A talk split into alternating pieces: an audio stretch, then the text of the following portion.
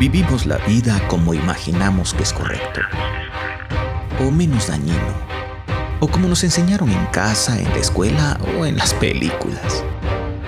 Vivimos separando el bien del mal según nuestro propio juicio, o el juicio de la familia, de la sociedad o de alguna iglesia. ¿Qué pasaría si un día conocemos la manera que tiene nuestro Creador de ver la existencia? ¿Cambiaríamos nuestro pensamiento? ¿Nuestras decisiones? ¿Nuestras acciones? ¿Viviríamos la vida según Dios? Basado en la Biblia, que es el único medio que muestra la vida según Dios. Podcast de Michel Marín.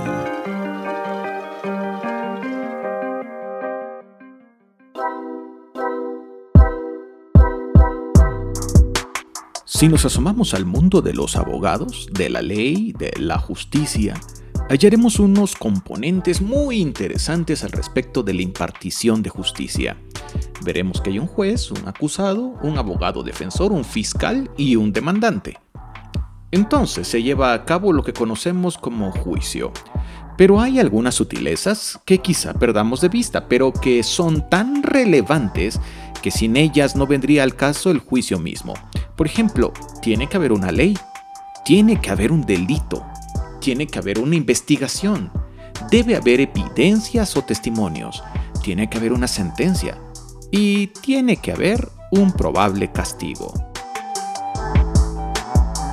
Todos estos elementos los usamos de manera cotidiana en casi todos los pueblos del mundo, tan solo para buscar la verdad y dar la razón a quien la tiene. Parece complejo, y lo es. En el primer libro de la Biblia, llamado Génesis, apenas en el tercer capítulo, podemos ser testigos de lo que evidentemente es el primer juicio de la historia humana. Tiene su juez, tiene una ley, tiene acusados, se hace una investigación, se enuncia una sentencia y se establece un castigo. En este caso maravilloso, Dios es el juez, el juez más justo sin duda, y es quien escucha los testimonios, halla la verdad e imparte justicia. Para escuchar a profundidad este juicio puedes oír el episodio 2 de esta serie. El juicio se llevó a cabo y estamos viviendo las consecuencias del mismo. Nuestra vida está atada a la sentencia y no hay manera de escapar de ella. La sentencia es espiritual y eterna. Tiene todos los componentes necesarios para vivir en profundo dolor y miedo. Tal vez por eso muchos afirman que esta vida es el infierno mismo, aunque sabemos que no es así. Hay otro lugar mucho peor donde se vive en eternidad, pero para condenación. Si quieres escuchar más sobre este tema, puedes oír el episodio 9 de esta serie. Todos moriremos a esta vida física, pero llegará un momento en que Dios reclame con autoridad su creación y establezca su gobierno como rey y señor de todo lo que existe.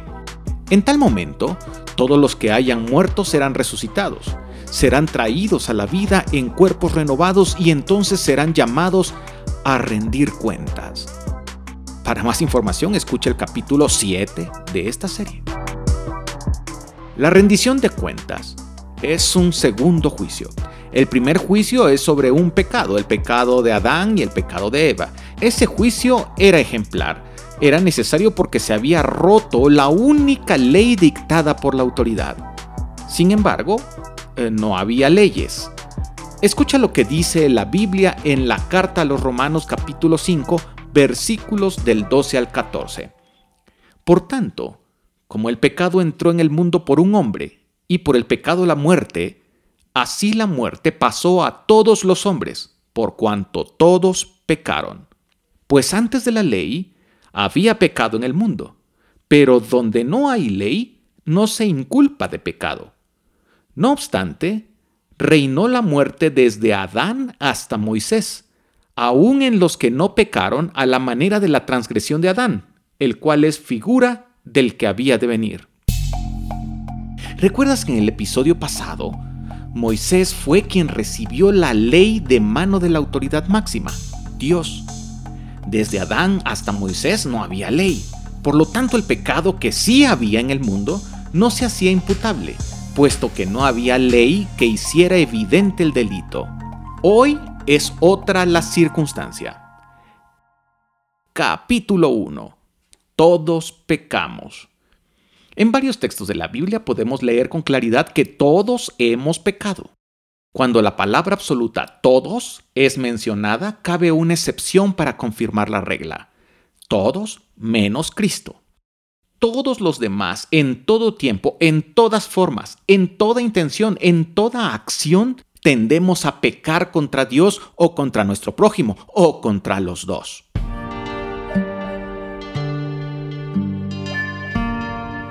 Habiendo pecado, la pregunta es inevitable. ¿Me juzgarán por esto? La respuesta es sí. Adán y Eva fueron juzgados por transgredir la ley, una sola ley muy simple, pero ley a fin de cuentas. Fueron investigados, hallados culpables y puestos en sentencia a cumplir una condena. ¿Y yo? ¿Y mi pecado? Todo está anotado. La investigación dará el mismo resultado para todos y todas. De una u otra forma estamos ya condenados. No escaparemos al juicio de Dios. Entonces, ¿qué nos queda? ¿Pecar más? De todas maneras, ya estamos condenados, ¿no? Bueno, nuestras alternativas son dos. Efectivamente, entregar nuestra vida al pecado y darla por perdida, o bien tomar la tabla de salvación que nos ofrece Dios a través del sacrificio de Cristo.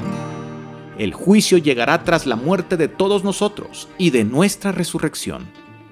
Hebreos 9 del 27 al 28 y de la manera que está establecido para todos los hombres que mueran una sola vez y después de esto el juicio, así también Cristo fue ofrecido una sola vez para llevar los pecados de muchos y aparecerá por segunda vez sin relación con el pecado para salvar a los que le esperan.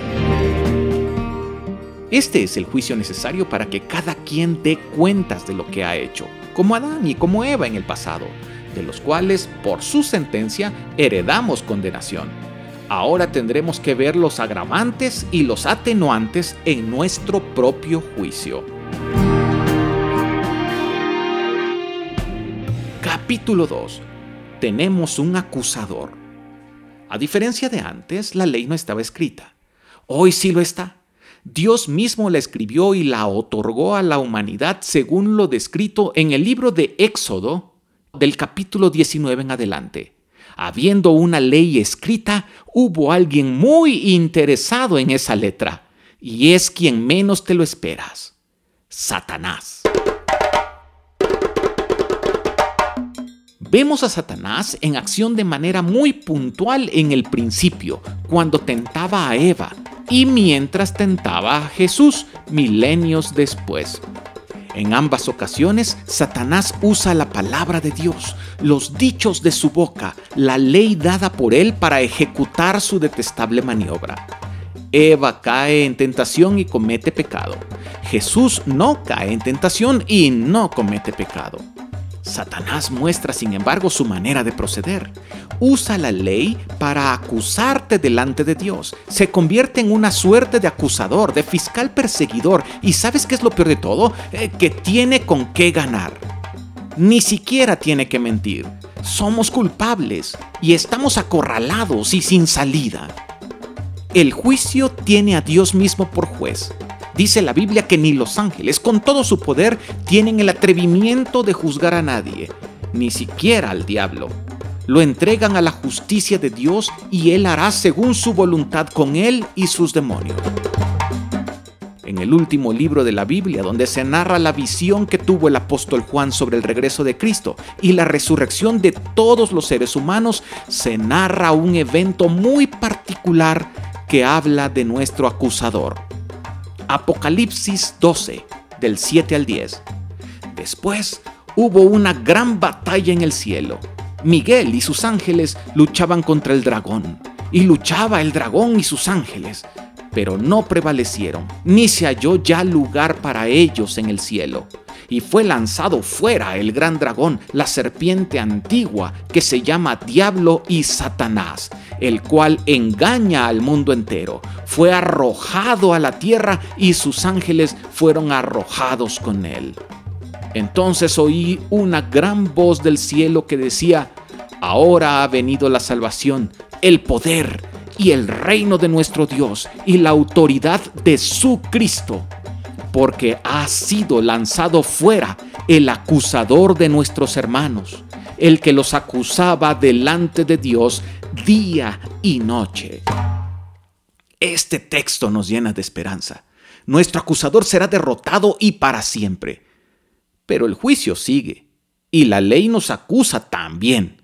Es por la ley de Dios la que sale de su boca que estamos en serios problemas, al parecer para siempre. Capítulo 3. Necesitamos un abogado. En nuestro propio juicio, tenemos todos los componentes que hemos hablado ya. El juez, la ley, el acusador, el acusado, los delitos, la sentencia y el castigo panorama ensombrecido. Pero mira qué clase de juez tenemos que dictará la sentencia de acuerdo con el pie de la letra de la ley. Descargará su ira y mostrará todo su poder sobre nosotros, pero también nos proveyó de un abogado. La Biblia lo dice así. Primera de Juan 2 del 1 al 6. Hijitos míos, estas cosas os escribo para que no pequéis. Y si alguno hubiere pecado, abogado tenemos para con el Padre a Jesucristo el justo. Él es la propiciación por nuestros pecados, y no solamente por los nuestros, sino también por los de todo el mundo. Y en esto sabemos que nosotros le conocemos si guardamos sus mandamientos. El que dice yo le conozco y no guarda sus mandamientos, el tal es mentiroso y la verdad no está en él. Pero el que guarda su palabra, en este verdaderamente el amor de Dios se ha perfeccionado. Por esto sabemos que estamos en él. El que dice que permanece en él debe andar como él anduvo. No me digas que tenemos un defensor. Es cierto, no solo es nuestro defensor, sino que Cristo toma una figura interesantísima. Él es propiciación por nuestro pecado. Esto significa que Él ha pagado nuestra sentencia. Estará en el juicio final comprando a precio de su propia sangre la libertad de los que hayan creído en Él, seguido sus mandamientos, o sea, dejado de pecar contra Dios y andado como Él anduvo. tenemos una certeza en el juicio final.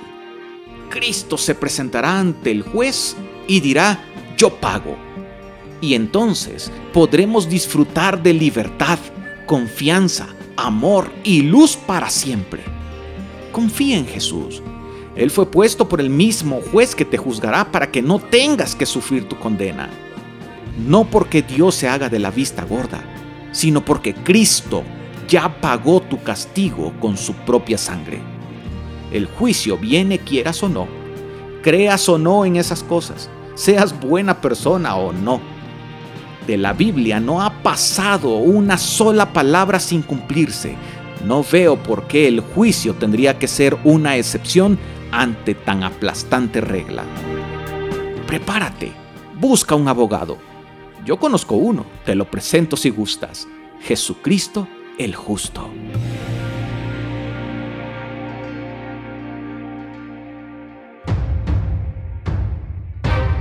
Ahora que conoces un poco más del pensamiento de tu Creador de acuerdo a las Escrituras, ¿vivirías la vida según Dios? Para mayor información, conéctate a nuestras redes sociales. Busca La Vida Según Dios. Podcast de Michel Marín. Saludos y bendiciones.